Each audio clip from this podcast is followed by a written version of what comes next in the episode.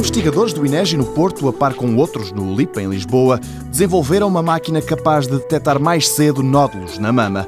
Mas, e apesar dos primeiros resultados serem estimulantes, isso não quer dizer que a ClearPam Sonic possa entrar imediatamente para o mercado é que, como explica o professor Gomes de Almeida, do INEGI, tudo demora. Os ensaios clínicos são difíceis de realizar, há variáveis muito importantes pelo caminho. Nós não podemos interferir com os protocolos do tratamento dos problemas que essas pessoas têm e, portanto, são muito poucos os casos em que isto pode ser feito de uma forma ética e com a aprovação quer do paciente, que é indispensável, quer do Conselho de Ética do hospital onde a máquina está instalada e dos médicos que estão a seguir a paciente. Quanto ao que está na origem destas dificuldades, Gomes de Almeida sublinha que as mulheres que, para além do exame normal, aceitam testar esta máquina, não são duas vezes sujeitas à radioatividade do contraste. O professor e investigador do INEGI diz que o que levanta questões éticas é outra coisa. A única coisa que a senhora irá fazer é estar deitada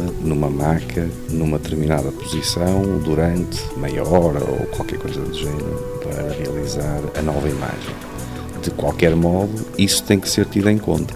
A pessoa normalmente não faria isso. E, portanto, isto só poderá ser feito eh, realmente quando puder ser feito. E aparentemente não são muitas as vezes em que essas condições estão garantidas. A ClearPam Sonic é a segunda máquina de detecção PET a ser produzida por este consórcio. Antes, uma outra já tinha passado primeiro pelos ensaios em laboratório, depois por outros mais a sério, no IPO do Porto. Gomes de Almeida diz que nessa altura os resultados obtidos foram promissores, mas não se fizeram muitos testes. Tivemos a oportunidade de ter a máquina instalada no IPO e foi possível realizar-se muito poucos com pessoas que se voluntariaram para tal e que já iam fazer um exame PET no IPO passar pela nossa máquina. Mas os resultados que obtivemos são promissores. E essa é apenas a primeira encarnação da ClearPam Sonic, uma máquina que quer lutar contra o cancro da mama, mas que antes disso tem de passar nos rigorosos ensaios clínicos.